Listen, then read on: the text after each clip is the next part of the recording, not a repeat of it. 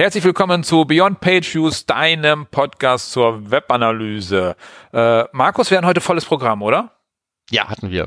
Wir nehmen nämlich heute, wir machen jetzt einen kurzen Teaser vorweg, was ihr heute hören könnt, damit ihr vorher wisst, was auf euch zukommt. Wir haben ja den Consent Mode besprochen von äh, Google Analytics, der ist neu. Genau, der ist neu. Dann haben wir unter anderem ganz viel über Matomo gequatscht. Ja. Warum man Und mit einem Bein im Gefängnis ist, eventuell, wenn man Google Analytics einsetzt. Genau und wie viel Spaß es machen kann, sich mit dem Tool auseinanderzusetzen, unter anderem. Dann haben wir ein paar Blogbeiträge gefunden, wo wir selber nicht wissen, warum die geschrieben wurden. Äh, das geben wir zur Diskussion. Aber wir haben Frame, ich habe Frameworks gefunden. Ich habe Frameworks, äh, Cinefin oder wie auch immer das heißt, gefunden. Wir haben uns gefragt, warum äh, der Google Tech Manager nicht öfter E-Mails schreibt. Also ich zumindest. Ja.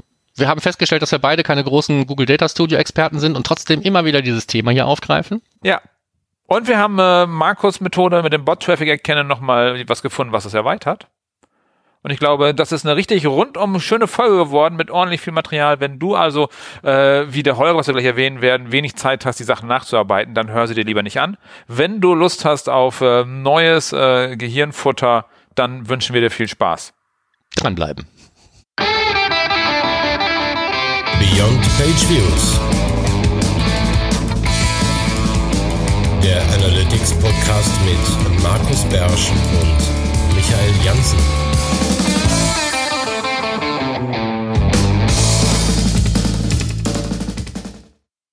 Gut, dann legen wir los. Ähm, wir wissen noch nicht ganz warum, aber wir machen schon wieder eine neue Folge. Ähm, lustige Geschichte. Hm, das Ganze ging damit, äh, fing damit an, dass wir äh, regelmäßig eigentlich unsere Shownotes sammeln über den Monat und dann das Ding des Monats steht da normalerweise auch schon fest.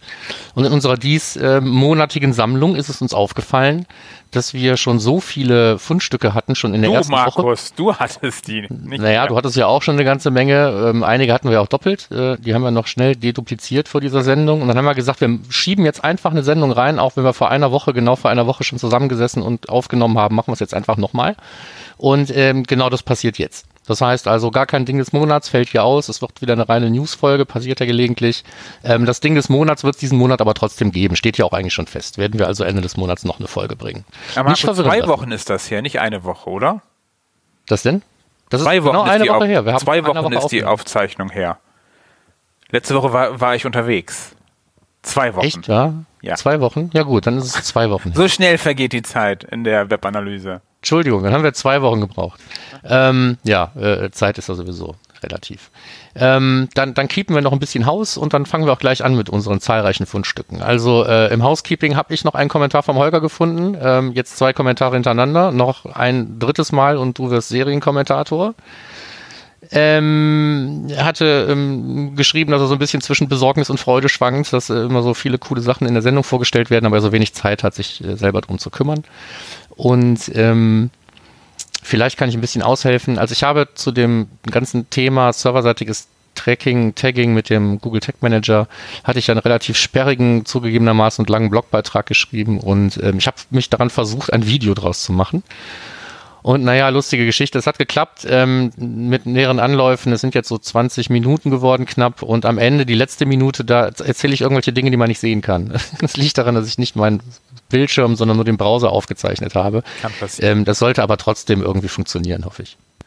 Und damit starten wir dann auch in unsere Fundstücke. Ich mache den Start mit etwas, was ich gerade vor zwei Tagen oder sowas erst gefunden habe und mich nicht, auch nicht wirklich mit auseinandergesetzt habe. Aber Google sagt, wir haben jetzt den Consent Mode. Ähm, wir verlinken euch den äh, Blogbeitrag dazu bei Google. Es geht darum, dass es zwei neue Felder zu geben scheint bei der Installierung. Ähm, und da kann man Ads oder Google Analytics mehr oder weniger ausschalten, soweit es um Cookies geht. Und ähm, ja, was dabei rumkommt und wie genau, das werden wir uns noch alle angucken müssen. Wenn du es schon getan hast, lass es uns wissen. Ähm, da stehen so interessante Sachen drin, ähm, dass wenn, wenn, wenn ein, ein User nicht übereinstimmt mit dieser ganzen Cookie-Geschichte, gerade irgendwie bei Ads, dann ähm, werden die äh, entsprechenden Tags angepasst, die Cookies werden nicht verwendet, aber äh, stattdessen werden Conversions auf einem äh, More Aggregate Level gemessen, wie auch immer das aussehen soll. Ähm, da bin ich gespannt. Ja, also wichtig zu wissen ist, dass wenn du, lieber Hörer, das äh, TCF nutzt, das Transparency and Consent Framework, dann hast du damit nichts zu tun, sondern es ist eher genau, eine nee, alternative Methode alternative dazu. Möglichkeit, genau. Genau, und äh, noch ist es gar nicht ausgerollt, noch gibt es die Knöpfe gar nicht, sondern nur für äh, vereinzelte äh, Kunden von Google. Ich werde mal bei meinen 360-Kunden mal reinschauen, die werden es wahrscheinlich schon haben, schätze ich. Ja. Dann auch sowas wie bei Analytics eben, wenn man Analytics ausschaltet, dann werden halt nur noch, sie sagen selber, reine Pings an den Analytics-Server gesendet, was dann da wirklich noch an Daten drinsteckt oder nicht, wir werden es sehen. Was auch immer ein Ping ist. Naja, das klingt für mich nach einem nach einem Hit ohne, ohne Kontext. Das heißt also keine Client-ID, vielleicht auch keine Session-ID, wer weiß das, wir werden es sehen. Ja, ja, einfach werden wir auf jeden Fall testen. Hätten wir schon mal wieder Thema für die nächste Sendung, wenn wir irgendwo Zugriff auf diese Funktion haben. Für Google Ads, Google Analytics, äh, Floodlight und noch irgendwas war das, glaube ich. Das heißt, da werden sich die Google-Produkte jetzt endlich mal einen Schalter geben, damit die mal nachziehen. Hat ja auch lange noch gedauert, jetzt so eine Funktion, meiner Meinung nach. Aber ist noch Beta, das heißt noch nicht für alle ausgerollt, wird also noch dauern. Trotzdem dürfen wir gespannt sein. So. Ja, auf jeden Fall das unser Lieblingsthema Consent. Bist du dran? Ja. Oh, dann bin ich schon dran. Okay, äh, wenn schon, wenn wir schon den Consent haben, dann dürfen wir auch alles Mögliche damit machen. Dann sind wir nicht mehr eingeschränkt, wenn wir uns das okay geholt haben. Dann können wir einfach mal an Facebook irgendwelche Daten übertragen. Und da hat die Michaela endlich veröffentlicht ihre Idee äh, schon länger äh, in ihrer Analytics-Kiste drin gewesen, und noch war der Deckel zu von der Kiste. Ähm, auf analyticskiste.blog hat sie veröffentlicht, der, wie man seine in Google Analytics gebauten Segmente zu Facebook fürs Retargeting übertragen kann. Sehr feine Idee, sehr coole Ansätze, äh, jetzt veröffentlicht, sehr cool. Ja, also, aber Moment mal. Ja. Da steckt doch eine verhashte E-Mail-Adresse drin. Ja, das darfst du. Sicher? Ja. Ja? Im, im, am Ende immer euren Legal-Menschen fragen, ob ihr das dürft. Genau, deswegen, also im Blog steht im Prinzip auch drin, ja, das ist dann kein Problem, das darfst du. Und unten drunter steht dann direkt, du musst aber trotzdem jemanden fragen, ob das wirklich darfst. Weil, ähm, ich sag mal, auch eine verhashte E-Mail-Adresse ist immer noch eine E-Mail-Adresse, kommt drauf an, wer das Ding wieder entschlüsseln kann. Im Zweifelsfall nur derjenige, der es verhasht hat, aber auch damit ist es immer noch eine Information, die ich dann wieder weitergebe. Und wenn ich die nicht äh, nutzen könnte, um damit mehr zu tun, bräuchte ich die ja nicht da drin. Ich brauche die ja genau, um diese Brücke herzustellen zwischen den beiden Audiences. Ja, aber Markus, du hast den Consent geholt, davon gehen wir ja aus. Beim ja, Consent kannst, du auch kannst dafür du geholt, weiß ich nicht. Also, wie gesagt. Solltest du dann tun. Also solltest du auf jeden ja. Fall den Consent dafür holen, weil das ist ja durchaus möglich. Du kannst ja das, was generell schon erlaubt war, du musst dich dann ja nicht mehr zwingend um Privacy kümmern. Wenn der Consent da ist, ist Privacy nicht mehr so, so schwierig, wenn du dieses drinstehen hast. Genauso wie wir den einholen. Aber egal, wir wollen das ja nicht. Ne? Stress das ist dann die andere Frage. Und wer sich eh schon mit Segmenten und so auseinandersetzt, da hatte ich noch einen kleinen äh, Blogbeitrag von Supermetrics gefunden, der im E-Commerce-Bereich die Customer Segmentation so ein bisschen aufdröselt. Was könnte ich da eigentlich machen? Was kann ich da zusammenfassen? Äh, schöne, feine Segmente bauen in E-Commerce. Wird sowieso in relativ selten benutzt Segmente, finde ich immer noch. Also in den Seminaren, die ich gebe, immer Segmente. Okay, aber wichtig. Wir wissen das, äh, man muss alles segmentieren. Sei es über eine sekundäre Dimension, über ein echtes Segment. Supermetrics in den Show Notes. So, Markus. Segmentieren, ja, hast ein T-Shirt dazu, haben oder? wir doch schon vor einiger Zeit, ich glaube so vor zwei Monaten oder sowas, verkündet, dass jetzt auch endlich Events da sind für E-Commerce-Tracking im App and Web Umfeld. Ja. Und dann haben die ersten Leute angefangen, die Dinger zu sammeln und aber außer in BigQuery konnte man die ja eigentlich nirgendwo auswerten. Das ist jetzt anders, weil jetzt sind die ersten E-Commerce Reports ähm, in App and Web angekommen.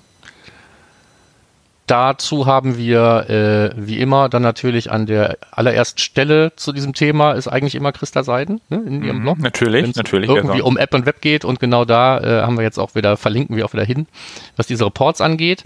Ähm, das Thema wollten wir eigentlich als Ding des Monats stressen, also E-Commerce im Allgemeinen. Das machen wir dann, wie gesagt, später. Deswegen müssen wir jetzt hier auch, glaube ich, nicht mehr furchtbar viel drauf eingehen. Wir haben ja noch genug andere Fundstücke. Ja, aber wobei, ich finde es schön zu sehen, ähm, dass es da jetzt irgendwie vorangeht und dass man nicht einfach die Reports nachbaut, die man vorher irgendwie hat. Also das ist eben jetzt schon alles etwas anders gedacht. Ja. Ich halte es auch für flexibler, was die Auswertung dann angeht. Ich nicht. Du nicht. Nee, ich finde, dass die, wir hatten bisher für den Checkout-Funnel hatten wir bisher Steps, die äh, umbenannt waren. Jetzt haben wir plötzlich Steps, die benannt sind im E-Commerce-Funnel. Was soll das denn? Dass die Checkouts jetzt plötzlich einen Namen haben, an welcher Stelle sie gerade sind. Wen interessiert denn der Name? Oder? Also den kann ich auch selber übersetzen. Ja, das ist ja nicht das Einzige. Aber wie gesagt. Ähm, ja, aber da dann denke ich mir so, das ist doch schon wieder so, wo ich denke, oh nein, warum? Warum muss ich da jetzt äh, äh, Events schon benamen, die ich schicke, anstatt wie bisher einfach selber die. Äh, naja, egal. Ich äh, muss auf meinem Blog. Wahrscheinlich, weil die festgestellt haben, dass die meisten Leute das Checkout-Labeling nicht genommen haben und haben immer von Step 1, Step 2 und Step 3 geredet, wie auch immer. Ja, okay. So, Trotzdem doof. da hast du halt keinen Bock drauf. So, Ja, es gibt Wege, an die du nicht denkst. Was ist denn das? Genau, von Search Engine Journal, da waren äh, für Google Analytics waren fünf Wege beschrieben, äh, die man sonst äh, Wege Google Analytics zu benutzen, an die man sonst nicht gedacht hat und fünf, Schritt Nummer fünf wird euch überraschen. Das war's. Nein, das war's nicht. Da geht's halt um sowas wie Multi-Channel Conversion Paths. Nutze ich selten in der echten Analyse im realen Leben, nutze ich die relativ selten. Ähm, dann geht's um die äh, Goal Flow, wie heißt das, Zielvorhabenfluss. Hm? Den nutze ich gar nicht. Du? Für irgendwas? Also der ist bunt. Also Nein, das ist ja genauso wie Kohortenanalyse, da machen wir uns immer lustig drüber oder freuen uns, wenn wir mal einen Artikel stand finden. Darum, ja. Ja, wir finden, freuen uns immer, wenn wir einen Artikel finden, der uns mal erklärt, wofür man das benutzt. Ähm, hier steht halt auch drei Sätze dazu. Genau, darum. Äh, und Nummer fünf ist die Dashboards in Google Analytics benutzen. Ja. Und das möchte ich im professionellen Umfeld, würde ich die halt nicht empfehlen. Die sind ganz nett, so ein bisschen rumspielen, ein bisschen angucken. Für Einsteiger noch okay, aber äh, ansonsten wird es dann halt schwierig. ja also manchmal gibt's auch Gründe, warum man nicht dran denkt. Ne? So. Genau, das meine ich damit. Und an die Dinge habe ich nicht gedacht, weil ich sie im Alltag halt nicht brauche. Trotzdem kann man gerne mal reinlesen, äh, wie man Google auch nutzen kann. Alles klar. Ich glaube, mehr muss man dazu auch gar nicht sagen, Nein. oder? Nein. Dann haben wir jetzt äh, ähm, ähm, als nächstes den Matomo-Themenblock. Ich ähm, fange den mal an mit äh, einem Beitrag aus dem Matomo-Blog, wo uns mehr oder weniger erklärt wird, dass wir mit einem Bein schon im Knast stehen, wenn wir weiter mit Google Analytics arbeiten, spätestens jetzt, wo Privacy Shield kaputt gegangen ist und so weiter. Da wird also mal wieder kräftig irgendwie die ähm, Angstdrüse ähm, äh, stimuliert. Ja. Ähm, naja, aber ich meine, so richtig falsch ist es ja eigentlich auch nicht. Also ich finde es immer blöd, wenn man über solche Sachen Marketing machen muss. Bei einem Ja, Produkt, und- was es eigentlich nicht nötig hat. Und, und Markus, vielleicht, äh, du hast ja den Blogbeitrag irgendwo gefunden, wahrscheinlich. Ich habe den Blogbeitrag irgendwo gefunden, ja, in meinem, in meinem Feedreader. Okay, die schalten darauf sogar Google Ads. Die schalten da drauf sogar, das wusste ich nicht. Nein, das, das ist Ich habe äh, die, ich habe äh, ge- gegoogelt nach dem Thema und plötzlich so, das wieso macht denn Matomo Werbung jetzt dafür? Und so, okay, kann man machen, kann man machen. Äh, äh, ja. Ne, aber ich glaube, wenn wir das Marketing finden, haben wir, glaube ich, auch schon ein oder zweimal irgendwie durchblicken lassen. Aber das macht das Produkt ja jetzt nicht schlechter. Ich finde das Marketing halt nur sehr unglücklich. ja. Ich wollte mir Matomo aber auch mal wieder anschauen, mal ein bisschen mal gucken, was das so kann. Du hast es ja gemacht. Ich habe es jetzt einfach mal gemacht, ja, ich habe mich dazu Krass. gezwungen, habe das immer vor mir hergeschoben und habe gesagt, komm, jetzt du kannst dich nicht mehr rausreden, du kannst es als als WordPress-Plugin installieren, das ist jetzt wirklich kein Ding, du musst ja auch nicht ernst damit arbeiten, aber guckst dir auch mal an. Äh, dann habe ich es auch getan. Ähm, eine der ersten Dinge, die mir richtig auf den Sack gegangen sind, waren so ein paar Details des, äh, der, des Tech-Managers und der Vorschau. Ähm, da habe ich auch noch ein, was zu verblockt, äh, wie man die Vorschau anpasst, wenn man mit dem Tech Manager arbeitet ähm, und ein bisschen nutzbarer macht. Wer da Bock drauf hat, findet den Link auch in den Show Notes. Und ich habe ähm, auch, müsste äh, jetzt inzwischen erreichbar sein, wenn nicht, gucke ich gleich noch mal nach, ähm, einen kurzen Vergleich zwischen dem Google Tech Manager und dem Atomo Tech Manager aus meiner Sicht, also die Dinge, die mich da überrascht haben und die mich ein bisschen gestört haben ähm, zusammengeschrieben. Einfach nur, ähm, ich sag mal so, diesen, diesen ersten Eindruck, den frischen, den habe ich da versucht festzuhalten. Also wenn ich wirklich mehr mit Matomo gearbeitet habe, werde ich wahrscheinlich auch den Blick auf diese Dinge verlieren, die ich jetzt am Anfang irgendwie ungewöhnlich fand. Und, Und das ist, das ist mehr so ein Tagebucheintrag, sage ich mal. Was wolltest du sagen? bringt Spaß oder ist es gut oder wie Äh, ja, also es, es gibt halt beurteilen? viele Dinge, die sind unnötig ärgerlich, die haben viel mit, mit, mit der Bedienung des User-Interfaces zu tun und die werden einfach zu beheben. Also statt zu meckern müsste man sich jetzt eigentlich einfach da einbringen in das Projekt, ja, weil dafür ist es ja gedacht. Ähm, und ähm, ich habe gesagt, so der, der, der, der Matomo Tech Manager ist für mich das gelebte Pareto-Prinzip. Ja? Der kann vielleicht nur 20 Prozent von dem, was man mit dem Tech Manager in aller Tiefe bei Google machen kann, aber du kannst halt 80 Prozent der Anwendungsfälle damit locker erschlagen, wahrscheinlich sogar mehr. Mhm. Ja, also ähm, alles, was du brauchst, was im Matomo-Tracking drin ist, kannst du damit machen und viele andere Sachen auch. Du hast benutzerdefinierte JavaScript-Variablen, benutzerdefiniertes HTML. Es gibt viele Tech-Typen. Äh, Facebook zum Beispiel ist schon drin. Ne? Da musst du dir dann keinen Kopf machen. Das ist ja für viele auch schon eine Hürde ja, im Google Tag Manager. Also so Facebook-Tagging ist dann im Prinzip vergleichsweise einfach. Ähm, Aber es gibt auch Stolperfallen, die habe ich einfach mal so aufgezählt. Ne? Also mit dem Google Analytics Tag würde ich da zum Beispiel nie arbeiten, was da drin ist.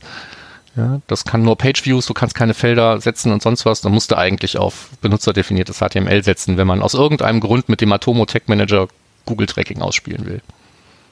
Aber dafür ist er ja auch eigentlich nicht gemacht. Nein. Ja. Und ähm, wer dann, wie ich, vielleicht gerade so am Anfang steht, der freut sich vielleicht, dass es eine Anleitungsserie jetzt gibt, auch im Blog. Äh, die wird jetzt weitergehen. Der erste Teil ist da. Ähm, und zwar, wie man äh, seine Customer Acquisitions mit Matomo increasen kann.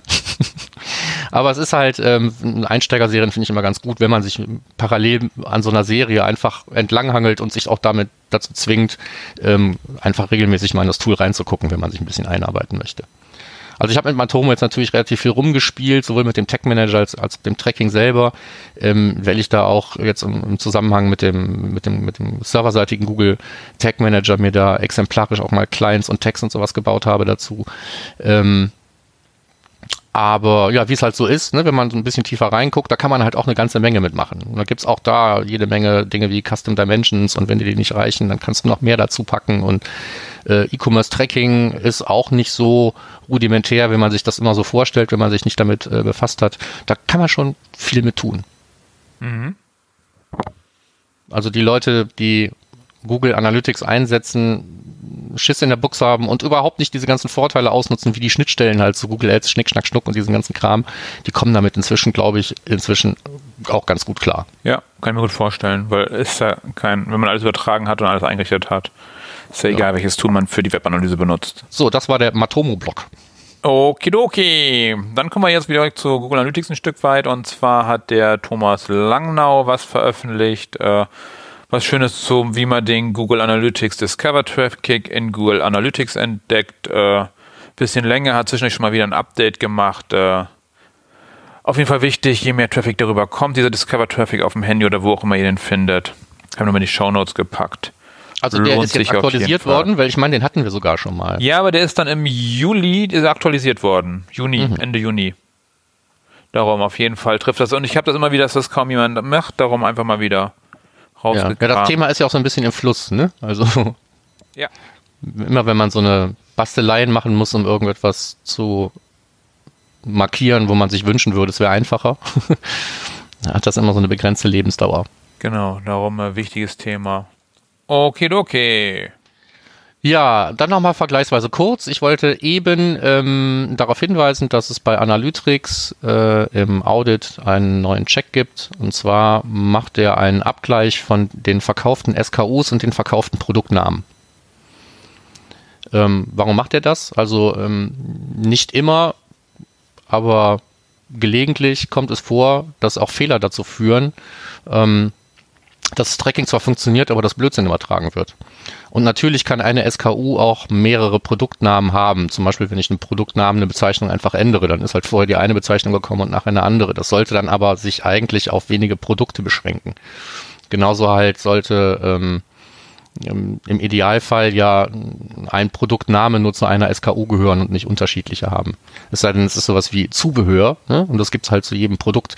Ähm, oder Varianten. Und um da mal zu Marco. gucken, wie weit gehen die auseinander, kann man einfach mal so einen Abgleich machen und schauen, wie viele SKUs habe ich, die uneindeutige Produktnamen haben oder Produktnamen, die uneindeutige SKUs haben, um zu sehen, ob das Verhältnis irgendwie für mich erklärbar ist mit, mit meinem Portfolio und wie ich damit umgehe.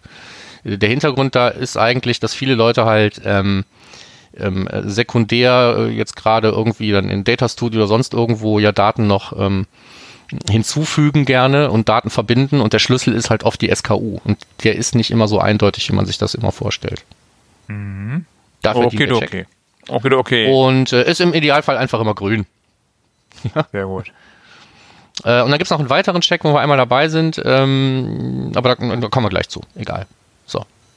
Was ist, was hast du hier mit, mit Good Practice, Best Practice und sowas auf sich in deinem nächsten Genau, ich habe auch Web Analytics for Developers vom äh, Jan Exner, äh, seines Zeichens bei Adobe schon sehr lange, hat einen Blogbeitrag veröffentlicht zum Thema Good Practice, Best Practice, äh, weil er sich immer so ein bisschen gestört, gestört hat an dem Wort äh, Best Practice.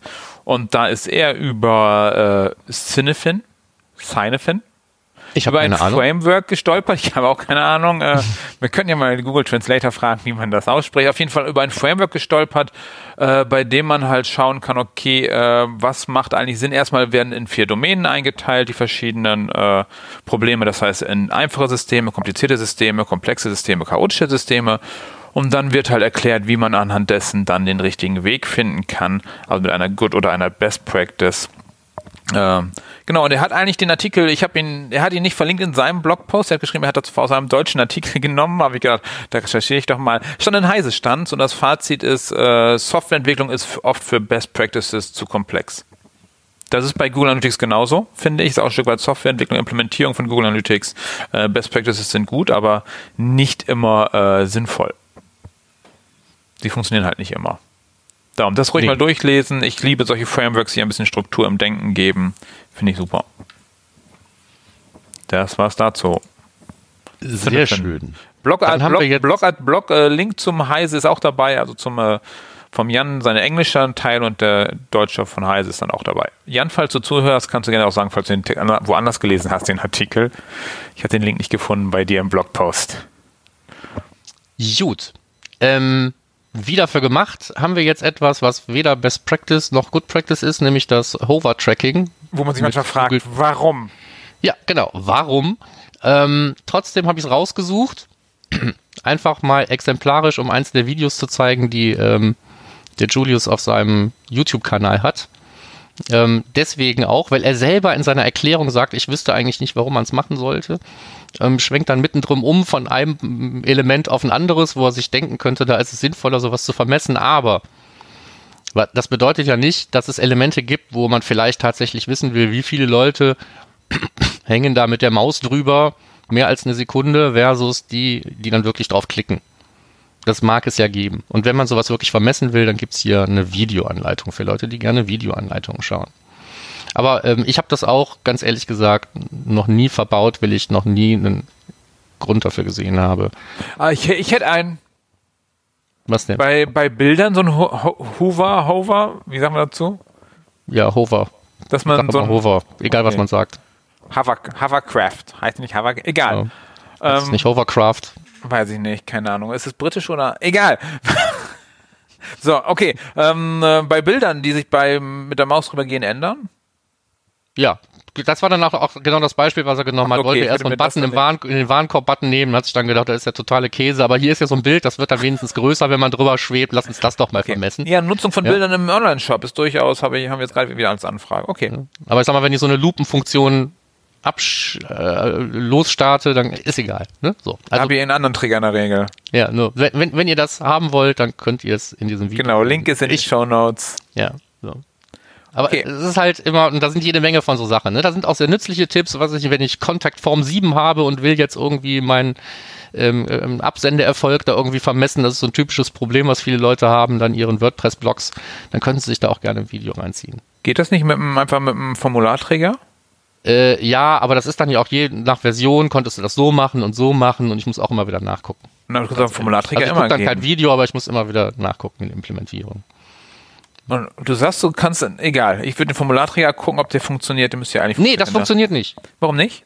Na, Warum, warum funktioniert der Formularträger nicht? Keine Ahnung, habe ich dieses Contract Form Dann 7 wird ja gebaut? kein Formular abgeschickt.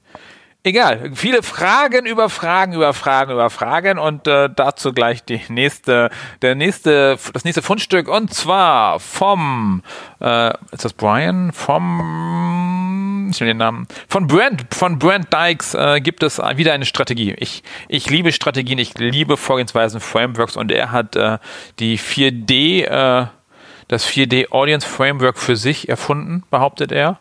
Da geht es um Actions, Outcome, Measures, Problem ähm, aus den vier Bereichen. Das heißt, es wird irgendeine. Fängt ja alles mit D an.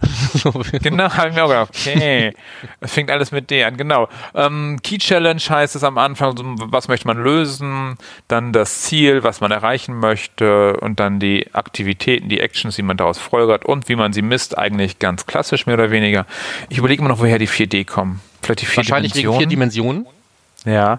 Aber wen, wen das genau interessiert, Blogposts haben wir drin und wen es dann noch genauer interessiert, das kommt nämlich aus seinem Buch. Das, er hat ein Buch dazu geschrieben, das habe ich auch direkt in den Show Notes verlinkt, äh, genau zu dem Thema. Und das Buch heißt nämlich äh, Effective. Ist das wenigstens ein Affiliate-Link? Natürlich. Was denkst du denn? Hallo? Bin ich. Effective Data Storytelling Narrative Visuals heißt das Buch. Äh, ist Anfang dieses Jahres entstanden. Wollen wir auch mal reinschauen? Kauft dieses Ich, Buch, äh, kauft es nur über diesen Link. Genau. Ähm, wir haben noch, noch, noch einen Link-Tipp drin, auch natürlich auch ein Affiliate-Link, weise ich darauf hin. Ähm, es ist immer die Art, wie ich generell bei Amazon die Links rauskopiere für andere. Ich kenne das. Weil die auch viel anders, kürzer sind, finde ich. Das ist Ja. einfacher. Ja. Seitdem die oben dieses Ding eingebaut, diese, äh, diesen Side-Stripe eingebaut haben, oder wie wir ihn jetzt nennen. Weißt du, was ich meine? Gut, okay. Ja, ich weiß, Äh, was du meinst. Gut. ähm, darum, äh, 4D Audience Framework ist irgendwie allen anderen sehr ähnlich, trotzdem ruhig mal äh, anschauen und äh, nutzen auf jeden Fall. So. Das war das. Und jetzt hast du Probleme mit deinen Quotas.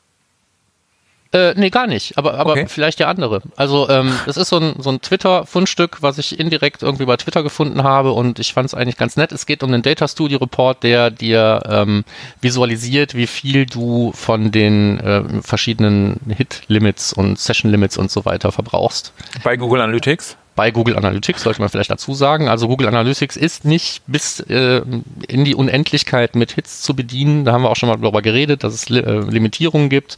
Und die Frage ist halt, ähm, bin ich da ganz weit von weg oder bin ich da ganz nah dran oder bin ich so bei 50 Prozent und wenn ich mal eine richtig fette Kampagne fahre, fahre ich dann irgendwie ins Sampling und habe ich plötzlich überall Other in meinen Reports.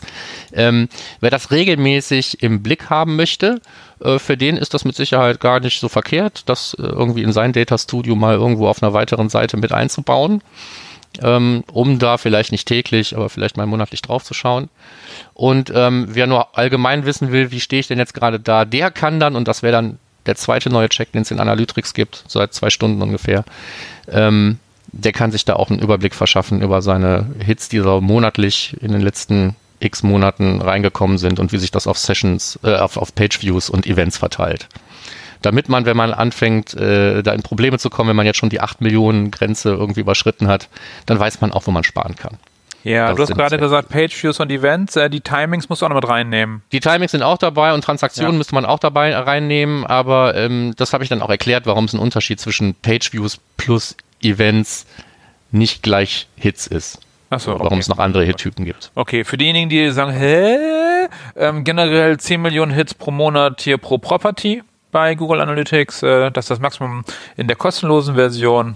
Äh, 500 Hits pro Session und 200.000 Hits pro User pro Tag. Äh, das sind die Standardwerte, ganz wichtig. Äh, wenn man die mal erhöht haben möchte, gerade diese 500 Hits pro Session könnte durchaus mal sinnvoll sein. Dann kann man seinen Google-Ansprechpartner seines Vertrauens, wenn man ihn hat, fragen, ob die das nicht mal eben kurz ein bisschen höher setzen können. Das gibt's auch durchaus. Darum nicht wundern, wenn ihr mal irgendwelche Accounts habt, wo da mehr plötzlich reingehen oder so. Hatte ich schon mal beim Kunden mit, hä, was ist hier los? Ähm, da waren wir, glaube ich, auf 1500 Hits pro Session dann gesetzt, damit das besser alles funktioniert. Denn ihr könnt ganz schnell reinknallen. Wann, wann sind so Klassiker, Markus? Hast du so Klassiker, wann man plötzlich so aus Versehen ganz viel mehr hier Hits erzeugt? Äh, ja, immer wenn man was äh, vermisst, ohne dass jemand wirklich was tun muss dazu. Das ist so ein Timer zum Beispiel. Oder so Scrolltracking? Scrolltracking? Scrolltracking, ja, wenn, wenn, Wenn ihr ich- bei ich 10, sowieso 20, schon- 30, 40, 50, 60, 70, 80 Prozent macht und 90 und 100 auch noch, dann habt ihr schon mal äh, eine Verfünffachung bis zur Verzehnfachung eurer äh, Hits ganz schnell. pro Seite, genau. Pro, also, ne? so, also nee, nicht pro Seite. Eine Seite generell. aufgerufen. Generell von den Hits, Markus, nicht pro Seite, sondern generell, weil es das ja sozusagen ja verdoppelt, die automatische Gesamtzahl. Ja, ich meinte, dann hast Ja. du die aber schon pro Seitenaufruf, hast du die schon mal verfünffacht, ohne dass du noch irgendwelche anderen Sachen gemacht hast, wie dann auch noch E-Commerce-Events abgesendet oder sonstigen Schnickschnack. Ähm, das meinte ich damit. Ja, ähm, deswegen sind sein. gerade diese Sachen, die immer und standardmäßig stattfinden, mal sofort zu hinterfragen, ob ich die überhaupt brauche, weil das ist das, was normalerweise den, den größten Unsinn da irgendwie verursacht. Naja, und bei den Hits sind halt auch andere Dinge dabei, Timings, Transaktionen, was anderes ist mir jetzt gerade nicht mehr eingefallen. Gibt es noch andere Hit-Typen? Ich glaube nicht. Nee, Timing ist das Wichtigste, das bedenken viele nicht. Das, dann, dann jagen die das, äh, das, die Sample Rate hoch und da wundern sich, dass es mehr Hits werden. Wenn ich eh schon bei äh, 6, 7 Millionen bin und dann die Sample Rate auf 100% jage, versuche, dann lande ich noch halt noch weiter höher. Ähm, kleine Quizfrage. Wie kann ich es ähm, problemlos schaffen, dass diese 500 Hits pro Session auch ohne solchen Unsinn für mich zum Problem werden? Indem ich meine, meine Session Timeout aus irgendwelchen Gründen auf vier Stunden oder sowas stelle. Aber glaubst du, dass die User so lange bleiben? Glaub, ja, aber dann solltest du dir trotzdem überlegen, ob du ja. die, die Sachen, die die in der letzten Stunde machen, alle verwerfen möchtest und die unter Other zusammenfassen. Ja, ja, ja, ja. Schönes Beispiel dafür, wie kann überhaupt sowas passieren? So, so viele Sachen hat bei einer normalen Seite. Ähm, wir haben Kunden, dessen Callcenter arbeitet auch in der Oberfläche und wir messen die Transaktionen mit. Und da hört die Session nie auf. Weil die den ganzen Tag daran arbeiten, an der Oberfläche. Also die kommen ganz schnell auf die 500, 500 Hits pro Session. Ja. Also nur dann, nur dann, ist die Frage, wann mache ich denn die Session zu Ende? Könnte ich ja zu Ende machen? Wann mache ich das denn? Äh, vielleicht haben wir ein zweites Fenster offen, wo die gerade noch arbeiten. Alles nicht so einfach. Äh, nee. Also Limits sind ein Ding. Ja? So Ob es für dich eins ist, kannst du sehen in dem nicht. Report. Genau, Best Practices gibt's dann nicht. Ähm, Good Practice kann man einsetzen. Okay, nächstes Thema. Äh, ich weiß es immer mehr zu schätzen. Äh, Product Analytics. Also wir beide kommen so stark aus Marketing und ich glaube, das sage ich glaube ich jedes Mal, wenn ich sowas einleite. Ähm, inzwischen wird es immer mehr, dass Leute das nutzen, um ihr Produkt besser zu machen. Während die SEOs inzwischen merken, dass nur Rankings nicht reichen, sondern auch Conversions wichtig sein könnten, ähm, ist es halt wichtig zu gucken, was ist eigentlich auf meiner Website los und Product, für die, die es nicht verstehen, ist äh, generell eure Website ist ein Product. Das heißt, wie gehe ich damit um? Was mache ich da eigentlich? Äh, wie erhöhe ich oder wie messe ich das User Engagement? Wie kann ich es verbessern? ähm, wie kann ich die Wiederkehrrate erhöhen, etc. pp. Das von äh, Mixpanel halt mal so ein paar Sachen, die man messen könnte in Mixpanel oder auch in Google Analytics. Einmal angucken, was da los ist. Generell auch, ja. Das also man muss keine komplexen Prozesse auf seiner Website haben, um sich damit auseinanderzusetzen. Im Prinzip kann man das auch mit unkomplexen Websites durchaus mal machen. Weil ja, jeder, der alleine kommt, will irgendwas und dann muss man gucken, ob er das kriegt oder nicht und wie ja. schwierig das ist. Alleine die Absprungrate einfach mal verändern, ist auch schon, wenn, wenn die nicht gleich wieder abhauen, die Leute, ist auch schon mal gut. Darum. Und dazu habe ich einen Buch, Buchtipp, Buchtipp und zwar, äh, der sich gerade darauf ein bisschen mehr bezieht, äh, Lean Analytics ein sehr schönes Buch, äh, wo es darum geht, um welche Kennzahlen muss ich mich eigentlich kümmern und äh, um schnell zu sein, um gut zu sein. Äh. Gibt's das noch? Das gibt's noch, klar. Mhm. Das ist super, das ist auch zeitlos. Äh, stimmt, das ist schon echt alt. Das sind jetzt sieben Jahre, ist das alt. Äh, ich finde das super. Kann man immer wieder anschauen. Lohnt sich. So. Sehr schön. Gibt's neues Lean Analytics von einem anderen? Sehe ich gerade bei Gibt ich hätte Analytics, ja. Even Leaner Analytics genannt, aber was soll's. ja, gut, man müsste eigentlich eins aussuchen, aber das, was Michael empfiehlt, findet ihr hinter dem Link ja. mit den unauffälligen Parametern hinten dran. Genau. Ähm, so, jetzt so ein Ding, das habe ich nur aus einem einzigen Grund hier reingenommen in die Sammlung, weil ich von euch wissen will, warum jemand überhaupt sich mit dieser Frage auseinandersetzt. Die Frage ist nämlich, wie ist das ideale Verhältnis von New Visitors zu Returning Visitors? 50-50. Ja, da gehen die Meinungen aber sehr auseinander, mein lieber Freund. Da hat man nämlich sich die Mühe gemacht in diesem Beitrag, um ganz viele Experten zu befragen. Und da hört man dann eben auch so ähm, ähm, ähm bahnbrechende Dinge wie, ich bin mit allem zwischen 25 und 75 Prozent zufrieden. Der nächste sagt dann, naja, also ich strebe immer so ein Drittel äh, Returning Visitors an. Und ich frage mich immer, was haben die geraucht? Oder alternativ, was haben die begriffen, was mir entgangen ist? Und welchen Browser ich verstehe dieses ganze Thema Verhältnis New to Returning nicht. Natürlich kann man sagen, ähm, man hat irgendwelche Erwartungshaltungen äh, in irgendeinem Kontext. Zum Beispiel, dass irgendeine Kampagne mir mehr von diesem oder jenem bringen soll oder was Reichweite. weiß ich. Oder Aktivierungskampagnen oder was weiß ich, aber ohne Kontext ist das doch total scheißegal. Das ist so egal wie die Torte, die es mir darstellt. Nein, wie die, wie die, wie die perfekte Absprungrate. Ja, genau, wie die, wie die perfekte 42. Das wissen wir ja wenigstens. Ja, so. Aber ähm, wie ist das ideale Verhältnis von New to Returning? Ich weiß nicht, warum man sich damit auseinandersetzen sollte. Und wenn man sowas hat und das zur Kennzahl erhebt und dann vielleicht sogar Ziele daran äh, knüpft, was passiert denn dann? Wenn jemand sagt, wir haben zu viele New Visitors, fängt man dann an, Kampagnen einzustellen? damit das Verhältnis irgendwie stimmt. Also auch gerade ohne, ohne, ohne die quantitative äh, Ebene ist es doch völlig nutzlos, meiner Meinung nach. Also bekehrt mich gerne, jederzeit, ja. per Kommentar. Ruft mich an, schreibt mich an, ich will es wissen. Aber, der Rent ähm, zum Sonntag von Markus. Ja, aber der ganze Beitrag ist so, so viel verschwendete Lebenszeit. Ihr müsst den gar nicht lesen, ich verlinke ihn trotzdem. Ja. Okay. Dafür ist der nächste Beitrag toll, den ich gefunden habe. Ja. The best way to filter bot traffic in Google Analytics. Markus, da kann hm. deine Methode einpacken. Das stimmt. aus verschiedensten Gründen finde ich die Methode auch gar nicht so verkehrt. Aber sie konzentriert sich natürlich auf die Leute, die den meisten Schmutz machen, nämlich die, die nicht einfach nur rein Seitenaufruf raus. Ja, darum, wir erklären mal kurz, worum es da geht. Es geht Ja, darum, genau, den Bot-Traffic in, Google- in Google Analytics äh, rauszufiltern. Super wichtig, weil wir haben teilweise inzwischen, wo diese ganzen Headless-Browser unterwegs sind, haben wir inzwischen ja echt viel äh, Bot-Traffic. Also fünf bis zehn Prozent ist inzwischen ja schon normal bei normalen Installationen. Manchmal auch schon mehr.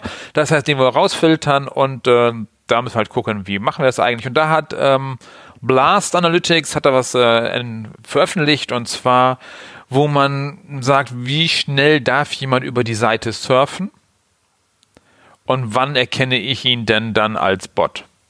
Ist eine schöne Idee. Ja. Ist halt recht aufwendig, finde ich. Und der muss Ja, halt mal wieder, und der darf halt die Cookies nicht speichern und so. Ob Das die Implementierung jetzt eine Stunde oder drei Stunden dauert, ist ja egal. Wenn es einmal implementiert ist, funktioniert es ja, wenn man es dann auch getestet hat. Ähm, ich habe über ähnliche Methoden auch schon mal nachgedacht, nämlich einfach so Mustererkennung. Ne? Das jetzt direkt über, über Hausmittel zu machen und nicht über ein zusätzliches Skript oder sowas, finde ich eigentlich gar nicht so verkehrt.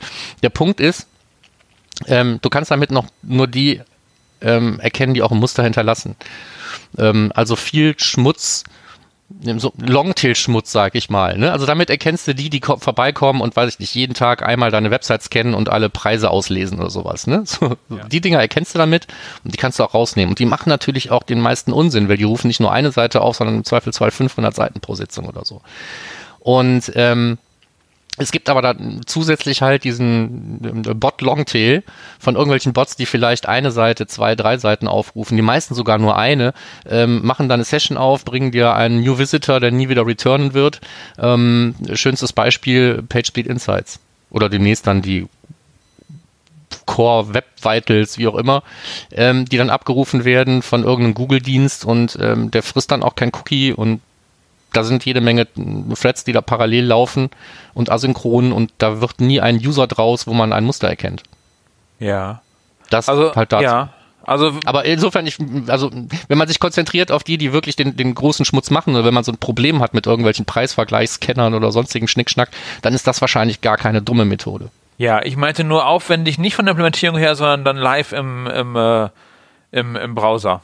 Aber da musst du nicht mitreden, Markus, wenn du ein Canvas malst oder hier ein iFrame oder so, ist halt im Client Arbeit. Das meine ich mit aufwendig. Ja, ja klar ist das im Client-Arbeit. Ja. Genau, das und das hier halt auch. Von daher ist das halt aufwendig sozusagen im Arm Einbau, im Client, wenn ich dauernd irgendwelche Hits und Timestamps irgendwo hinschreibe in den Cookie oder sonst wie. Ja, Das ja halt unterm Strich, clientseitige Browsererkennung ist hart und Ja. braucht ein bisschen Rechenzeit. Ähm, Genau, das meine ich serverseitige, aufwendig. Das serverseitige Bot-Erkennung ist aber noch schwieriger. Insofern ähm, ist der Client halt ganz gut, um sowas zu erkennen. Ja. Okay. Ja, Bot-Traffic. So, ob, war ja dein Thema, dann bin ich ja dran. Ja, das, Ähm, der Link ist zu Blast ist dabei, aber auch zu von Markus äh, von unseren Headless Browser und Analytics erkennen ist auch dabei. Beides dabei. Und in dem Beitrag von äh, Blast Analytics ist auch der Link zu ähm, der Rückgewinnung von ISP, also vom Internet Service Provider von Simo. Insofern ist das Thema da einmal rund gemacht. Ja. Ähm, ich würde auch sagen, auch, auch Recapture oder sowas, Google Recapture auf der Seite einbinden, ist natürlich auch kleinseitig irgendwie aufwendig, aber ähm, jedes Mittel ist mir recht, wenn man sagt, ich möchte meine Daten sauber halten. Und es gibt vielleicht auch äh, gute Kombinationen von Lösungen, da muss man nicht immer nur eins nehmen. Ähm, Also ich, bin mir sicher, Entschuldigung, ich bin mir sicher, Ja, mach mal. dass, dass, dass, dass eine Version davon bald auch, auch, auch in deinem Skript landet. Mit der Headless Browser Erkennung, dass du das dann auch noch einbaust in deinen. Werden wir sehen. Ich kenne dich, Markus. Naja, alles, wo ich einen Cookie brauche, da bin ich inzwischen sehr, sehr skeptisch. Ja, aber du nimmst, Egal. nee, du nimmst ja keinen Code, du nutzt ja doch inzwischen doch den Session Storage dafür. Ja, das macht ja keinen Unterschied, Herrgott. Fällt nicht so sehr auf. So, weiter Ähm, geht's. Bei Markus Stade im Blog äh, sind wieder ein paar Sachen erschienen. Ich habe mir rausgepickt das Thema ähm, Versionskommentare vom Google Tag Manager ähm, als Kontext zu Daten im Google Data Studio anbieten. Fand ich eigentlich eine ganz nette Idee. Das heißt also, wenn äh, man an einer Kurve zum Beispiel sieht, Mensch, hier geht's aber nach unten oder hier geht's dramatisch nach oben, äh, und das Ganze geht, geht einher mit einem gut dokumentierten ähm, mit einer gut dokumentierten Änderung im Google Tag Manager, dann könnte man das gleich als Kommentar unten drunter einbinden. Das ist so die Idee. Ja. Fand ich eigentlich ganz smart, ist wie immer was mit Bastelcharakter. Ja. So, Ganz schön aber viel ich meine, wer hat schon ordentliche so. Versionskommentare und so weiter. Ne? So, ähm, also insofern ist die Zielgruppe ist beschränkt, aber wenn du dazugehörst, lieber Hörer, bau dir das doch mal nach, wenn du Bock hast. Das war schon. Ja, ja, ich Du überlege liest gerade. gerade noch. Nee, nee, nee, nein. Äh, das habe ich. Nee, ich habe gerade überlegt, äh, äh, wo das denn Sinn machen könnte, weil ich finde die Idee schon schön. Aber halt, wir haben entweder Kunden, die dauernd committen, weil dauernd irgendwas geändert wird, an welchen Ad-Tags oder sonstiges, äh, oder halt, wo selten was gemacht wird. Und wir haben jetzt sicherheitshalber immer den äh, Container-Version und ID immer in einer eigenen Dimension, um dagegen ja, du zu prüfen zu könntest dir ja ähm, einen Marker in die Versionsbeschreibung reinsetzen, wo du sagst, nur die Dinger werden ins Data Studio eingeblendet oder so. ja, genau. Aber ich sag mal, wer sich Gute die Idee, Mühe vielen macht, Dank. der Vielen wird Dank. wahrscheinlich auch die Annotations in Google äh, Analytics direkt nutzen und da direkt irgendwelche Anmerkungen dran machen. Kriege ich die eigentlich auch ins Data Studio? Das wollte gerade meine Frage werden. ich habe aber zuerst gefragt. Sollte man sich vielleicht auch mal angucken, ob das überhaupt geht. Wenn nicht, wäre es schön, eigentlich. Ich arbeite viel zu selten mit dem Data Studio, um so eine Frage beantworten zu können. Ich auch. Das darfst du jetzt nicht sagen, ich habe dich empfohlen. Cool. So. Also du ganz viel. Oder sag einfach, mein Laden macht da ganz viel mit. Ja, mein Laden, Ja. ja, aber ich ja, Ja. nicht. Also eh, für mich ist das, ich kann nicht alles können. Ja, Ja. nee, gut. Sonst, äh, Dann ähm, war die Empfehlung ja trotzdem valide. ja, Ähm, sehr gut. du erklärst jetzt, wie man Google Ads aufräumt. Google Ads, mein Lieblingsthema. Nee, es war ein Beispiel dafür, wo man mal was machen kann äh, mit Daten gesteuert. Einfach mal ein Beispiel dafür, wo man auch die Daten auch nutzen kann, die man einsam und nicht nur angucken kann.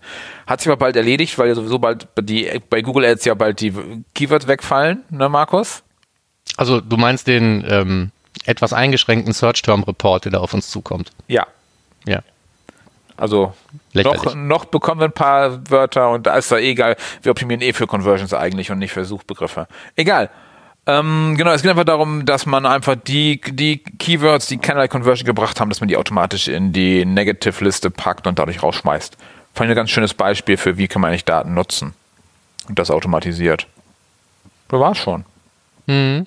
Wie findest du das? Meine Du hast als ganz Google gut, die einen Zwischenschritt hat. Nämlich die, der die Vorschläge macht für diese negativen Keywords und wo du die nochmal redigieren und aktivieren kannst, weil oft sind negative Keywords viel besser, wenn man äh, die genaue Suchphrase, wo kriege ich bei Obi meinen Schraubendreher, ähm, viel besser als Ausschluss nehme ich dann einfach die Wortgruppe Obi und nicht nur Ja. diese eine Suchphrase, wenn ich irgendwie meine Schraubendreher verkaufen will, aber nicht der Obi bin. ja. So, aber das nur kurz dazu. Ja. Ja? Also ähm, äh, besser so ein Skript nehmen, als sich gar nicht um Ausschlüsse zu kümmern. Also ne, das ist, ist mit Sicherheit richtig.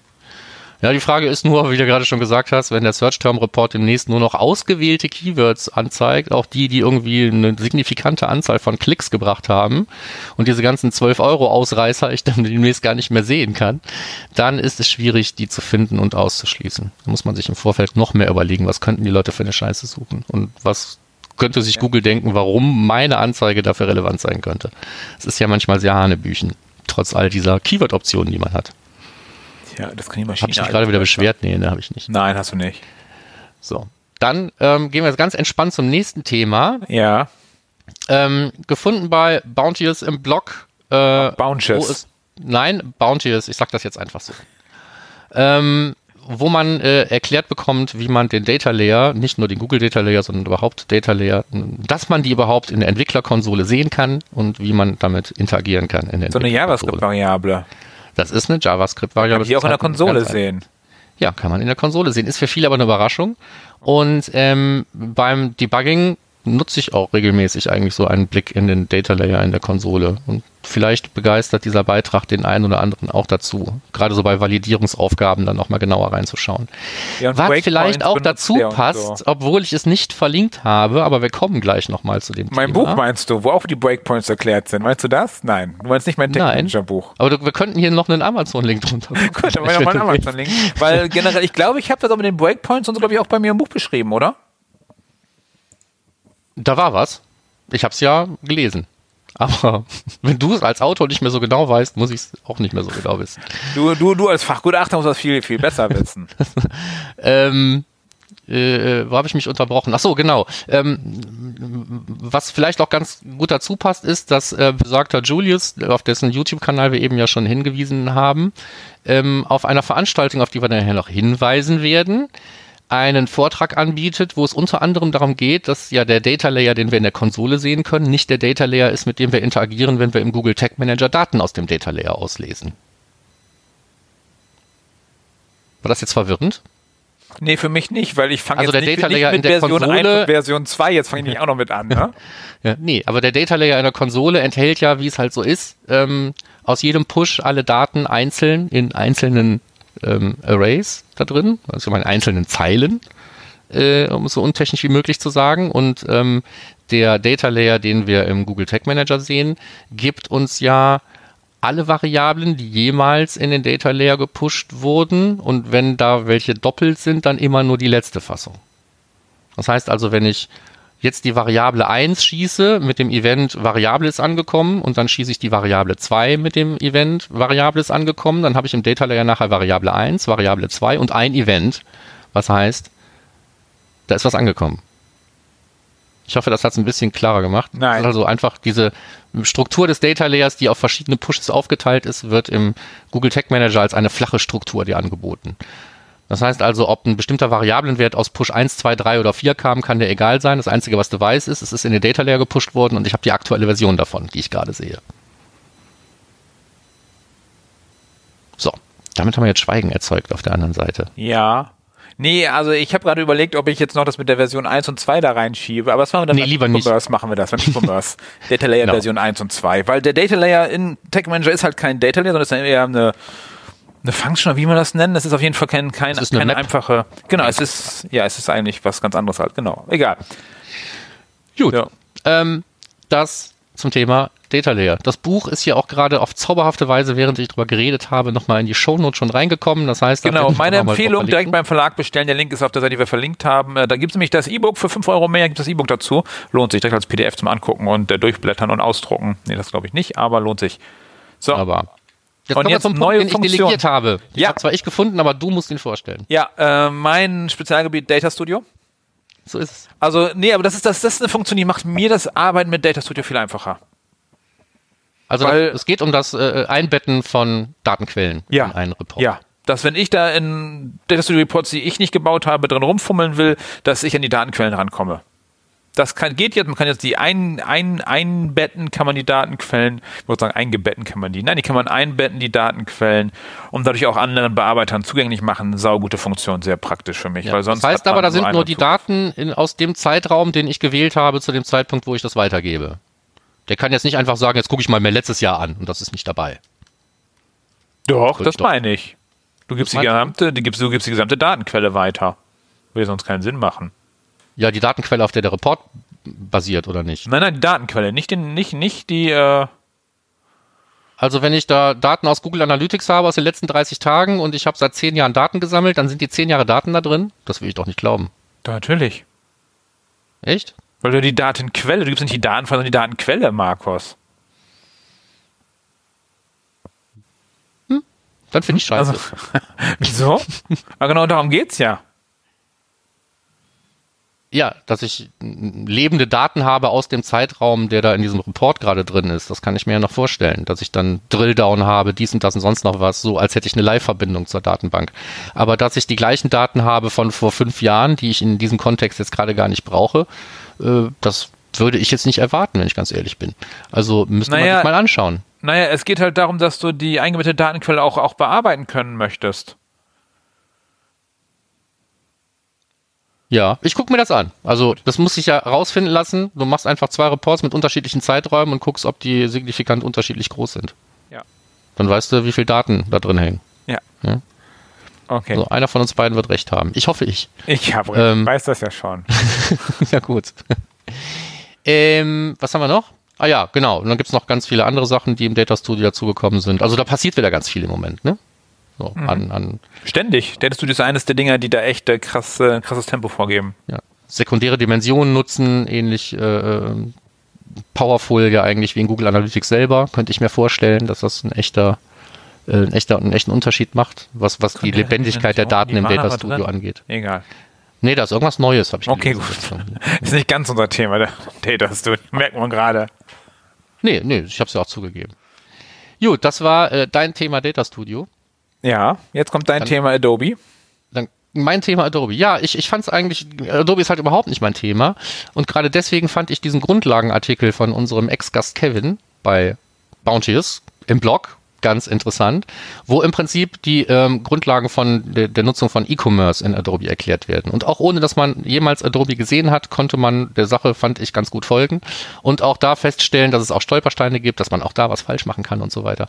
Ähm, ich fand es einfach interessant, ähm, weil es etwas, ähm, also so, ein- so, ein- Spotlight auf eine ganz bestimmte Funktion ist von etwas, wo man sich selber noch nicht mit auseinandergesetzt hat und es macht einen nicht dümmer, wenn man sich damit mal auseinandersetzt. Deswegen mochte ich diesen Blogbeitrag und deswegen steht er hier drin. Ja, und ich finde spannend generell zu Adobe-Veröffentlichungen, das werden aktuell mehr. Als wenn die von irgendwo die Aufgabe bekommen haben, ihr müsst jetzt mehr draußen posten über, über unser Tool oder so. Weil die Leute, die, also vorher war, also für mich war jahrelang Adobe war immer so Priesterwissen. Das wurde immer nur so mündlich weitergegeben und bloß nicht irgendwo veröffentlicht, wie man irgendwas in, in, in Adobe drin, in Adobe Analytics macht. Und da kommen jetzt immer mehr ich, ich es wie du. Blogbeiträge. Ja, das ist, es ist, das ganze Thema ist sichtbarer geworden im Ja, Moment. ja. So. Da veröffentlichen Leute plötzlich irgendwas und sagen, hier, guck mal da, guck mal dort. Äh. Finde ich cool, finde ich super. Ob die da alle einen Test and Target für geschenkt bekommen oder ob die alle irgendwie eingeladen werden. Wahrscheinlich. irgendeine- Man weiß es nicht, aber ich Ähm, finde es gut. Ja, ich auch. Sowieso. Es ist sowieso nicht verkehrt, sich auch mit anderen Sachen zu, auseinanderzusetzen. Es ist halt nur in meiner Welt nicht so ganz einfach zu sagen, ich setze mir jetzt mal hier ein Adobe Test Property auf und Mhm. spiele ein bisschen mit rum. So, und jetzt äh, noch die machen. Simo-Ecke. Die Simo-Ecke, die diesmal vergleichsweise kurz ausfällt, weil du einfach wieder so viel gepostet hast, aus was Ich will zusammenfassen. gar nichts sagen dazu. Ja, dass wir es zusammenfassen zum Thema ähm, ganz viel, was man mit eigenen Clients und Tags im serverseitigen Google Tag Manager machen kann. Ähm, viele sinnvolle Dinge, wie man Daten verändert, ergänzt äh, ähm, und ähm, und Container können jetzt auch sprechen. ja, also so, dazu, Ähm, dazu muss ich jetzt mal was sagen, ne? Der Ja. Google Tag Manager. ja. Sprechen heißt in diesem Fall, er kann jetzt E-Mail. Hm? Du hast keine Kunden mit äh, Tag Manager 360, oder? Nein. Okay, das Schöne ist da, du kannst da ja ähm, Versionen erstellen und zu veröffentlichen äh, prüfen lassen. Und jeder glaubt immer, wenn ich dann zum Beispiel dir das schicke, ich kann dich anklicken, kann sagen, so, ich schicke dir das. Jeder erwartet, dass dieser Tech Manager eine E-Mail rausschickt und sagt, guck mal, da ist eine neue Version, die du prüfen sollst. Nein. Du musst parallel eine E-Mail schreiben, guck mal, ich habe dir was im Tech Manager gegeben zum Veröffentlichen. Das kann der nicht. Also Nee, eine, eine, eine Grundfunktion, wo ich sage, eben, der sagt mir Bescheid, wenn ich einen Zugriff auf einen neuen Container habe, sagt er mir Bescheid. Aber nicht, wenn ich eine neue Version freigeben soll. Nee, bei jedem Mist wirst du immer gefragt, ob jemand eine Notification-E-Mail kriegen soll. Das ist immer Ja. angehakt, bei Ja. jedem Dreht und hier nicht. Ne? Nein. So, aber jetzt kann äh, Container Notifications, also Google Tag ja, aber nur kann mich. Nur mich kann er informieren. Genau, der kann genauso mich informieren, kacke. wenn jemand Unsinn gemacht hat. Dann Den kann ich also nicht irgendwo in meinen Microsoft Teams reinschicken in den Kanal automatisiert oder zu Zapier oder Slack oder sonstiges. Muss alles auf meine E-Mail-Adresse gehen. Was soll das denn? Google, bitte. Bitte. Ich wünsche mir, dass das ein bisschen cleverer wird. Okay, weiter geht's. Entschuldigung. ja, das waren die Ich, Fundstücke. ich, ich weine da manchmal. Ja, dank, dank einer kleinen und hoffentlich am Ende ähm, hier total unauffällig rausgeschnittenen Tonpanne wissen wir jetzt nicht genau, wie weit wir sind, aber wir sind angekommen bei den Terminen. Immerhin. Jetzt das war eine ganze Termine. Menge Fundstückkram, fand ich. Aber ich fand auch vieles davon auch mal ansprechenswert. Deswegen Erwähnenswert, haben wir's ja auch so du? gemacht. Ja. Okay, Ja, erwähnenswert. Termine. Die hast du da alle reingehauen. Ich habe da relativ wenig mit zu tun. ja, dann Go, gehen wir go, auch go, schnell durch. Vom 22. bis zum 29.09.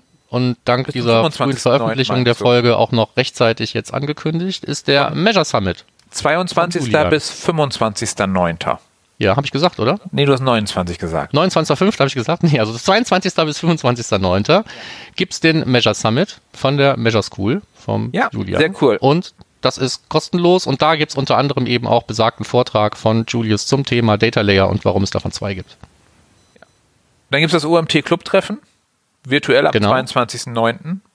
Ist eher was für Online-Marketer, würde ich sagen, aber auf Hopin treffen die sich. Ich war noch nie bei einer Veranstaltung auf Hopin. Nee, ich auch nicht. Ja, also wir gucken es uns an. Ich hatte es ja beim letzten Mal schon reingeschrieben, habe gesagt, das ist so ein bisschen was wie ähm, ähm, ähm, Test für ein OMT, habe ich so den Eindruck. Also testen wir einfach alle mit. So, dann gibt's von der DAA die One Conference. Das Äh, steht ich für Digital Analytics Association. Nur mal kurz. Genau. Ich wusste nicht, dass die immer irgendeine Konferenz machen. Ähm, wahrscheinlich ist die auch nicht immer virtuell. Diesmal ist sie's und findet am 20.10. statt. Da kann ich nicht, habe ich Geburtstag, aber vielleicht könnt ihr. Kostet aber auch Geld. Äh, Link in den Shownotes. Ja, die DAA Deutschland ist immer relativ ruhig, finde ich. Was viel weniger Geld kostet, ist die Validate 2020, eine virtuelle Konferenz am 12. November von Observe Point. Also ich sag mal eine Hausveranstaltung. Das muss sie aber nicht schlechter machen. Ähm, Die hat ja mal Anmelden. Markus Stade auch schon sehr empfohlen, glaube ich, wenn ich mich richtig erinnere. Das kann sein. Ich habe es auf anderem Weg gefunden, aber, aber anmelden kann man sich da bestimmt mal. Registrierungskostenlos und noch offen. Ja, und dann ganz am Ende die Data Driven Business in Berlin vom 16. bis 17. November weisen wir auch darauf hin, völlig leidenschaftslos. Ist sie live? Ich weiß es nicht, glaube schon. Also es scheint sowas wie, jetzt war ja auch sowas wie SMX, auch mit sowas wie Menschen irgendwie letzte Woche, glaube ich. Ja, ja, ja, mit Menschen und leeren Räumen irgendwie, ja. Ja. So, dann kriegen die das da bestimmt auch hin. In diesem Berlin. Das waren die Termine. Okay, ich habe gerade nachgeschaut. Jetzt kommen die ist offenen live. Wunden. So, jetzt Bitte kommen was? die. Die ist live im November. Okay. Ähm, offene Stellen. Silver Tours sucht einen Webanalysten, Analystin, äh, männlich, weiblich, divers. Äh, spannendes Team, spannend, spannend, spannend mitmachen. Vielleicht sehen wir uns dann da mal im virtuellen Office oder wo auch immer. Dann hast du was reingepackt. Äh, ja, habe ich einfach noch drin gelassen vom letzten Mal, weil mir nicht gesagt wurde, es, es kann raus. Ich habe nicht mehr drauf geguckt, äh, geklickt. Äh, wahrscheinlich, möglicherweise gibt's den Senior Specialist Digital Analytics immer noch äh, bei äh, DPD, DHL zu kriegen. Hatten wir schon drüber geredet. Da kann man auch mit Adobe arbeiten. Da musst du nicht wie ich davon träumen, eine Testinstanz zu haben. Da hast du eine Testinstanz, die heißt DHL.com. Ich hoffe, es gibt noch eine andere. Stimmt. So, okay, und dann haben wir was Cooles Neues. Wir haben äh, Ab- About You sucht äh, Product Owner äh, Webtracking. Ähm, wir haben die beim letzten Mal, haben wir die ja schon erwähnt, mit unserem Podcast-Tipp äh, mit äh, MIT. Der Pascal Landau hat mich darauf hingewiesen, MIT steht für Marketing, Intelligence and Technology. Und das wäre die Abteilung, in der du dann arbeitest. Äh, äh, alles rund um Webtracking. Ich habe mir die auch schon mal angeguckt. Äh, sehr geil. Also du brauchst halt fünf Jahre Berufserfahrung. Das ist schon echt knackig. Ähm, und dann halt mit den gängigen Tools umgehen. Eigentlich alles hätten die gerne. Genau. Du solltest Aber- generalistisch interessiert sein. Aber Google Analytics und Google Tech Manager, die, also das ist kein, kein äh, Adobe oder so, da bist du ja bei denen im Haus scheinbar. Du sollst Text implementieren können, Teamleitung, Projektleitungserfahrung auch erwünscht, also das volle Programm. Äh, ich wünsche About You, dass sie jemanden finden. Und ich wünsche dir, Klingt dass auf jeden Fall noch dazu eine herausfordernde Geschichte. Ja, super, super, super. Das ist, äh, wenn man sich mal was richtig Schönes wünscht, äh, knackig. Knack, knackige Ansprüche, aber ähm, lohnt sich. Ja, mach mal. Dann darfst du auch serverseitig mit dem Tech Manager arbeiten, bin ich mir ziemlich sicher. Hab da was gelesen. Nein, die haben auch noch eine App und so und äh, du hast dir den Podcast von denen ja noch nicht angehört. Den, deine, deine Podcast-Empfehlung. Ja. Nein, die habe ich mir noch nicht Nein, du bist erst noch bei Uni. Du bist noch bei Uni mit deinem Podcast. Nein, ich, ich, bin, ich bin gut beim Aufholen. Ich habe sogar schon rechts und links irgendwo reingehört. Deswegen habe ich selber eine Podcast-Empfehlung im Changelog gefunden. Gut. Diesmal. Die, die da wäre, wir sind schon bei den Podcast-Empfehlungen. Ja, also mein, mein, meine Podcast-Empfehlung für dieses Mal ist das äh, äh, Changelog, ist also auch ein, ein sagen wir mal, etwas ähm, programmiererlastiger, ähm, englischsprachiger Podcast. Und in der Folge 396, die auch schon ein bisschen her ist, bin ich jetzt erst drüber gestolpert, die den schönen Titel De-Googling Your Website Analytics heißt, sind äh, zu Gast in der Sendung äh, die beiden Hauptköpfe hinter ähm, Plausible, Plausible Analytics, wo ja viel Wind drum gemacht wird und äh, ja, genau. Ne? So, und ähm, ich fand es ganz interessant, äh, was ein bisschen über die Motivation und die weiteren Pläne und so weiter äh, zu erfahren, wie es überhaupt dazu gekommen ist, dass das Ding gibt.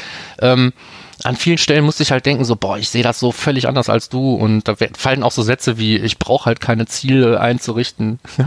Nee, Ich will ich auch eigentlich- nicht. Mir, mir reichen Nee. Seitenaufrufe und Sitzungen. Ja, ich will eigentlich nur Reports. Also ähm, was ich interessant fand, ist, dass es eigentlich ein Web-Analyse-Tool ist, wo man das Analyse eigentlich streichen muss, weil Analyse überhaupt nicht das ist, was die Leute da interessiert, die es bauen. Das ist ein, äh, ein, ein Tool, was Web-Reporting macht für Leute, die Web-Reports lesen wollen. Ah, wie stark. Eigentlich. Ah, wie stark. Und aber, aber das eben alleine nicht. Weil man ja ähm, großen Einfluss darauf hat, was demnächst so alles da reinkommt. Ich habe es mir auch von innen nicht angeguckt. Ich gehe davon aus, dass man da inzwischen auch irgendwie vielleicht sowas wie Segmentieren machen kann oder sowas. Und dann ist man ja schon fast auf der Analyseebene angekommen. Aber ähm, der Punkt ist, man kann sich Dinge wünschen und was irgendwie nach oben gewotet wird, wird umgesetzt, wenn es irgendwie in die Roadmap passt. Insofern, das ist so ein bisschen ähm, Feature Wilder Westen. Mhm. Wer da Bock hat, kann sich da also wirklich da beteiligen und, und ganz aktiv daran mitarbeiten, was so als nächstes da irgendwie umgesetzt wird. Okay, weg vom Plausible. Changelog ist eine Empfehlung, Podcast von dir? Generell Es- oder nur die Folge? Mm, Jetzt erstmal die Folge. Also es ist, es ist oft sehr, sehr, sehr, sehr weit weg vom Thema Webanalyse. Okay. Aber wir wollten ja sowieso einzelne Folgen empfehlen. Ja, ja, ja, Und ja, aber ich wollte nur wissen, Ja. ob man den gesamten Podcast dann mal durchhören soll von alle 396 Folgen. Nee, also wenn du die Titel gelesen hast, weißt du, ob du die hören willst oder nicht. Okay. Sagen wir mal so. Und ähm, äh, das verbunden noch mit dem Thema, wenn du ein Plausible-Nutzer bist, melde dich doch mal bei mir. Ich bastel da gerade ein bisschen mit rum. Kannst du bei uns melden, dann können wir dich mal hier mit reinholen oder so. Oder so. Vielleicht mal noch eine, noch eine zusätzliche Sonderfolge. nicht, dass ich falsch verstanden werde. Ich habe das Tool nicht angegriffen. Ich finde das nicht scheiße oder so. Ich fand halt nur, die, die ticken halt so ganz anders als wir. Und ähm, deswegen fand ich Du hast das Tool angegriffen, Markus. Also nee, nee Nein, das Tool nicht. Du hast die Person dahinter angegriffen, finde- ich. Ja, das habe ich auch nicht getan. Ja, so ich habe nur gesagt, die ticken zu ganz anders. Zu Recht, Ja. zu Recht, zu Recht, zu Recht. Okay, Gut, sind wir durch. ja, durch. Nu? Ja, jetzt wie immer äh, rein in dieses Internet und Kommentare schreiben. Am besten beim bei den Shownotes, die wir dazu veröffentlichen, also auf Termfrequenz. Da haben wir am liebsten Kommentare von euch. Ähm, ansonsten haben wir auch eine Facebook-Seite und äh, wir werden gerne bei iTunes bewertet. Ich habe jetzt vor dieser äh, Spontansendung gar nicht geguckt, ob eine dazugekommen ist. Ich schon. Ähm, das macht der Michael jetzt, während ich äh, euch erzähle, dass wir auch auf Soundcloud zu finden sind und auf Spotify und auf Google Podcast und demnächst auch irgendwie bei Audible, wenn es gut läuft. Also hier Amazon Podcasts. Ähm, Habe ich auch noch nie reingehört. Mit aus. Ist egal. Wenn ihr was ähm, jenseits der Kommentarspalten mit uns besprechen möchtet, schreibt uns eine Mail an podcast.analytrix.de und jetzt wissen wir wahrscheinlich auch, ob wir eine neue iTunes-Bewertung hatten. Ja, das wusste ich auch schon so. Wir haben keine. wir haben keine. Das wusste ich auch schon vorher. Das heißt, Leute, äh, macht mal. Nee, Ja? So. sonst so machen wir nicht hier weiter. Sonst, äh, sonst, äh, sonst registrieren wir uns bei, bei Patreon oder bei Genau, OnlyFans und dann gibt es uns nur noch gegen Geld. Genau, dann werden wir wahrscheinlich. Ich sag nicht. So. Okay, ähm, okay. Es hat Das wieder Spaß gemacht diesmal, dir, nicht für diesen Monat. Wie gesagt, wir werden nochmal wiederkommen mit einem Ding des Monats gegen Ende des Monats. Ähm, trotzdem danke fürs Zuhören bis hierhin. Markus hat mir sehr viel Spaß gemacht mit dir wieder. Ja, danke, mir auch. Jetzt habe ich wieder ganz Also viel auch mit dir, die, nicht nur mit ich, mir. Äh, die ich wieder lesen muss und also nicht lesen, sondern nacharbeiten muss. Ah, immer dieses viele zu tun. Okay, das war's von mir. Vielen Dank fürs Zuhören Ja, euch. ihr lieben Hörer, bis bald. Bis bald, bis dann dann.